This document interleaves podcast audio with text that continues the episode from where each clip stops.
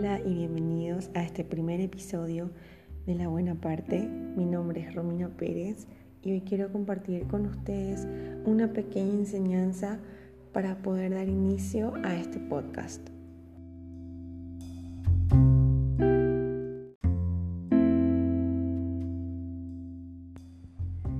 ¿Alguna vez te hiciste la pregunta, Señor, ¿por qué me elegiste a mí? O más bien, ¿qué hago aquí? ¿Qué hago en este lugar? ¿Qué hago dentro de esta iglesia? Señor, ¿cuál es mi propósito? Señor, ¿por qué me llamaste? ¿Por qué me elegiste a mí? Si yo soy malo para estas cosas, si yo no creo tener la fuerza de hacer esto, o tal vez no me veo llenando tus expectativas. Bueno, esta es una de las preguntas que yo me hice y muchas veces tengo que confesar que lo sigo haciendo porque mi humanidad, mi carne no me deja ver más allá.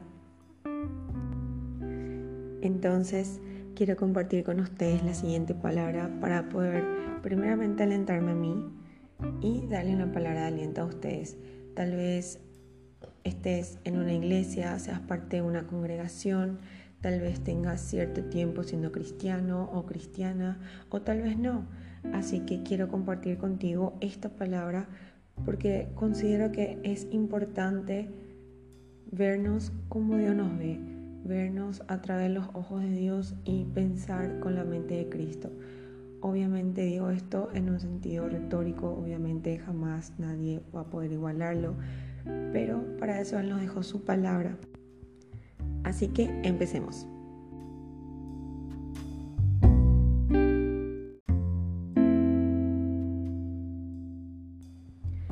Vayamos a la palabra. Bueno, yendo a la palabra, que está en 1 Corintios capítulo 1, versículo 25, dice así, porque lo insensato de Dios es más sabio que los hombres, y lo débil de Dios es más fuerte que los hombres. Continuando, el versículo 27 dice, sino que lo necio del mundo escogió Dios para avergonzar a los sabios, y lo débil del mundo escogió Dios para avergonzar a lo fuerte. Versículo 28 y lo vil del mundo y lo menos preciado escogió Dios, y lo que no es para deshacer lo que es, a fin de que nadie se jacte en su presencia. Es una de mis palabras favoritas, es algo en lo que siempre trato de agarrarme y de mentalizarme muchas veces que lo vil del mundo y lo menos preciado escogió Dios.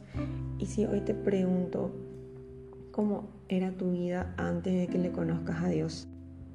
¿cuál sería la respuesta? Si yo me pongo a hacerme esta pregunta a mí misma, tendría que mirar atrás, lo cual sería muy doloroso, sería muy vergonzoso y sería muy duro volver a repasar ciertos capítulos de mi vida. Así que esta palabra me recuerda que Dios me eligió y no se fijó en lo que yo hice o en las cosas que hice Obviamente sabemos que Dios siempre estuvo con nosotros, porque su palabra dice que en el vientre de nuestra madre Él nos llamó, nos escogió. Pero antes nosotros no lo teníamos a Él, porque somos cristianos a partir de aceptar a Jesús y abrirle nuestro corazón. Así que Dios estuvo ahí, vio todo lo malo, lo, sucio, lo inmundo que, fuimos en nuestro pasado e hicimos.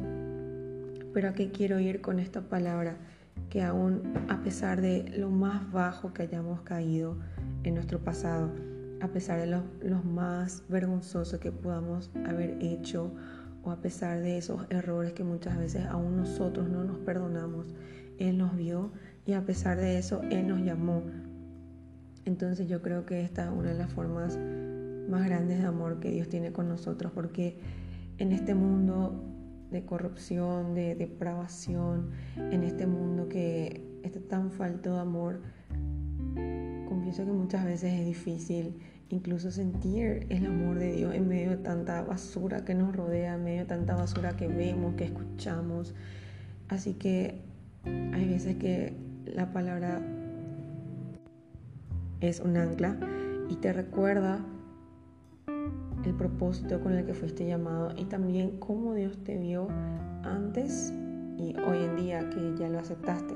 Estoy hablando para gente que ya ha conocido al Señor y si no lo has hecho, te invito y espero que esto sea una buena referencia y espero expresarme lo mejor posible para dar a entender mi punto.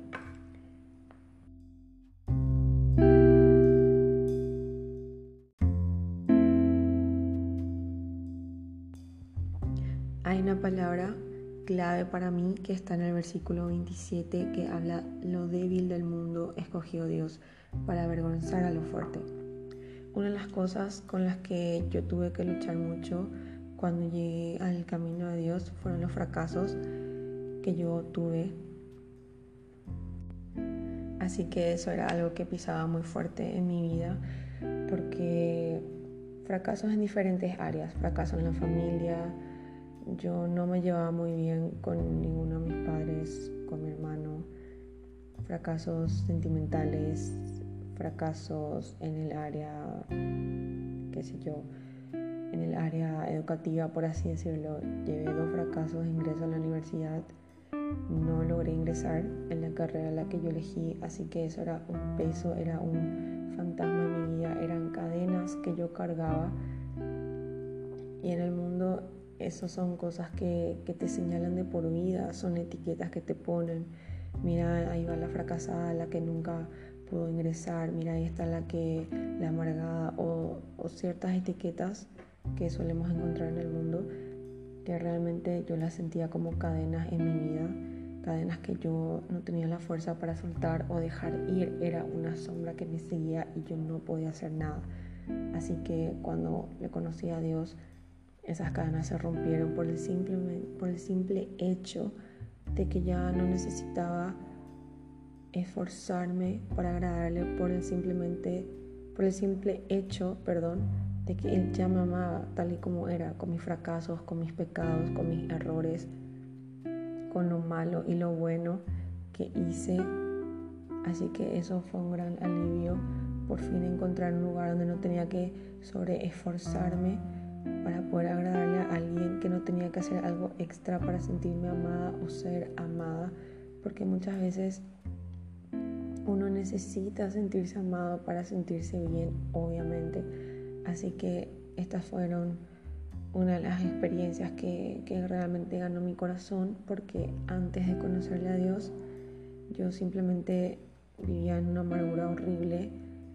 Eh, era muy violenta, era muy agresiva, era muy... Era de pocos amigos, obviamente por el carácter podrido que tenía. Realmente era muy rebelde con mis padres. Simplemente no sé, no, encontraba un lugar donde yo podía sentirme realmente bien como para echar raíces. No, no me sentía a gusto con mi vida, con mi situación, o sea, nada me gustaba. Entonces yo llego al camino del Señor, llego a conocer a Cristo y wow, por fin puedo dejar de aparentar. Y lo que más me gustó era que ser débil estaba bien, o sea, no había ningún problema con ser débil porque llevar toda una vida pretendiendo ser la fuerte, pretendiendo que todo estaba bien, era una vida de apariencias, era una vida de construir muros alrededor de mi corazón para que nadie me hiera, nadie me lastime y es bastante cansador. Si alguna vez viviste una situación similar, vas a poder entender que vivir de apariencias es lo más cansador que puede haber física, mental, anímicamente. Aún afecta la salud por el montón de estrés que conlleva estar siempre bien o aparentar estar siempre bien o dar el gusto a los demás o cosas similares. Así que esta palabra es la que les quería compartir, que siempre ha sido muy importante para mí saber que lo débil del mundo escogió Dios para avergonzar a lo fuerte. Y por sobre todo el versículo 28, y lo vil del mundo y lo menospreciado escogió Dios y lo que no es para deshacer lo que es. Me encanta cómo Dios siempre resalta lo pequeño, siempre limpia lo sucio. Me encanta cómo siempre levanta a, lo que estaba caído, fortalece a lo débil. Esa es una de las cosas que más me tocaron cuando empecé a leer la Biblia. Así que nada, me hizo sentir como que había un lugar para mí, había un lugar para las ovejas negras, había esperanza para las ovejas negras, había un lugar donde podemos ser limpiadas, restauradas, fortalecidas. Así que es así como me sentí y muchas veces suelo sentirme. No es que esté bien todo el tiempo, creo que son momentos de la vida, tanto sin Cristo como con Cristo, el sentirse muchas veces decaído o que necesitamos una palabra de aliento.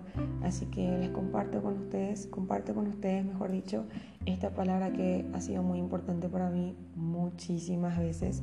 El saber que lo insensato de Dios es más sabio que los hombres y lo débil de Dios es más fuerte que los hombres. Así que nada, quiero dejarles con esta pequeña reflexión. Quiero alentarlos en su fe, alentarlos en este caminar con Cristo y a los que no conocen a Dios, alentarlos que lo hagan, que hay un lugar para ustedes, hay un lugar para los incomprendidos, hay un lugar para las ovejas negras, hay un lugar para los rebeldes, hay un lugar para los hambrientos y sedientos de la vida, porque muchas veces, ¿saben cómo yo me sentía? Bueno, les cuento. Yo tenía tanta hambre y sed de vivir porque yo me sentía como, como un ave dentro de una jaula y aún si me abrían las puertas de la jaula yo no iba a poder volar porque tenía las alas cortadas. Me cortaron las alas.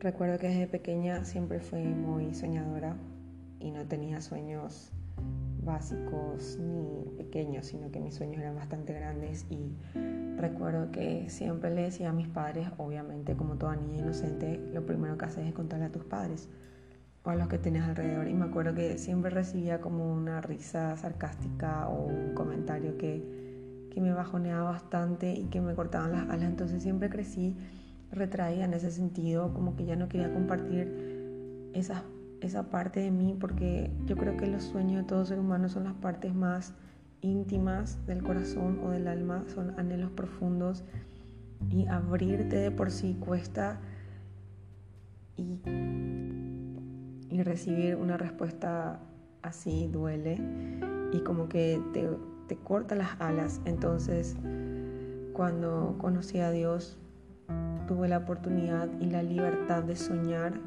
y no importaba el tamaño de mis sueños. Así que nada, quería dejarles con este pensamiento y nada. Recordarles que esta palabra está en 1 Corintios capítulo 1 del, del versículo 25 al 29. Así que muchísimas gracias por estar escuchando hasta aquí y nos vemos en un próximo episodio. Mejor dicho, nos escuchamos. O me escucharán. Bueno, cierro hasta aquí. Todo mal. Adiós.